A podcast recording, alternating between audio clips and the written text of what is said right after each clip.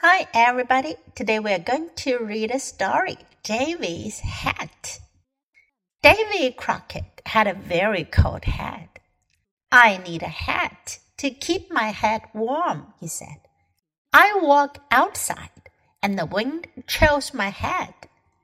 The animals ran over to him and offered to be Davy's new hat. Pick me, pick me, cried Cat. Davy set Cat on his head. Ouch, he said. Your claws are too sharp. Bird waved her wing. Pick me, pick me. Davy set Bird on his head. Brr, he cried. Your feathers do not keep me warm. Then Davy saw a round bundle of fur. It was asleep by a rock.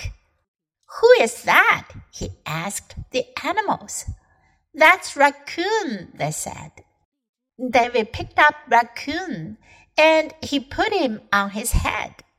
Soft and warm, Davy said. I have found the perfect hat.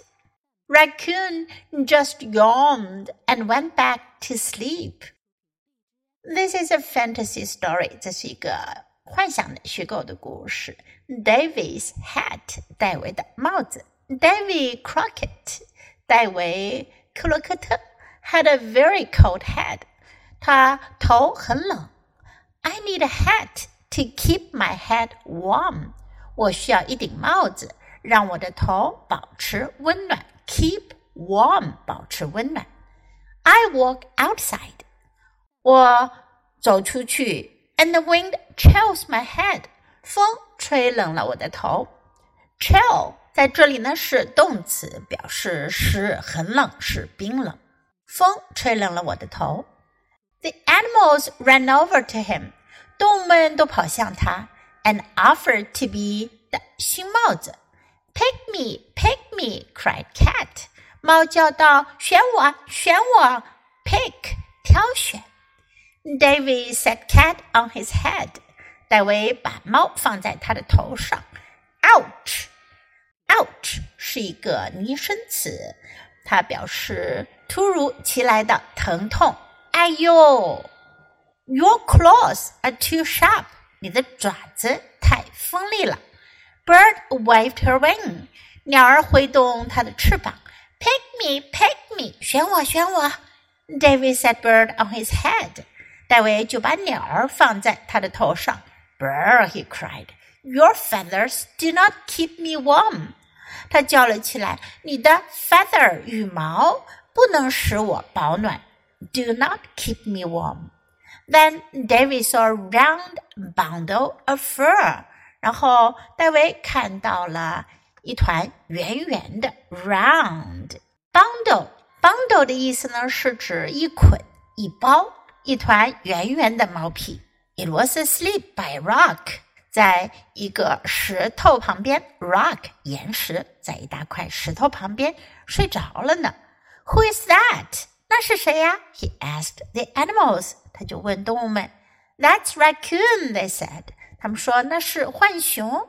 David picked up raccoon，大卫就抱起了浣熊，and he put him on his head，把它放在他的头上。Soft and warm，David said。柔软又温暖，soft 柔软的，warm 温暖的。I have found the perfect hat，我找到了完美的帽子。Raccoon just yawned，浣熊打了个哈欠，yawn 打哈欠，and went back to sleep，继续睡觉了。Now let's read the story together.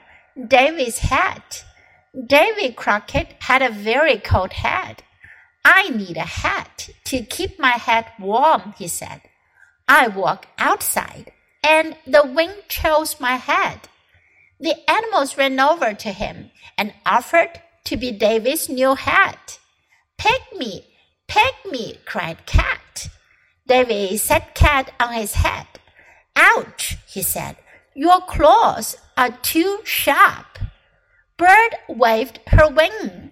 Pick me, pick me, Davy set Bird on his head. Brr, he cried. Your feathers do not keep me warm. Then Davy saw a round bundle of fur. It was asleep by a rock. Who is that? he asked the animals. That's Raccoon, they said. David picked up Raccoon and he put him on his head. Soft and warm, David said. I have found the perfect hat. Raccoon just yawned and went back to sleep. Do you like today's story? 你们喜欢今天的故事吗？如果喜欢的话，别忘了给 Jess 老师点赞哟。你可以在 U 英语公众号找到今天的故事的英文和中文译文。Thanks for listening. Until next time. Goodbye.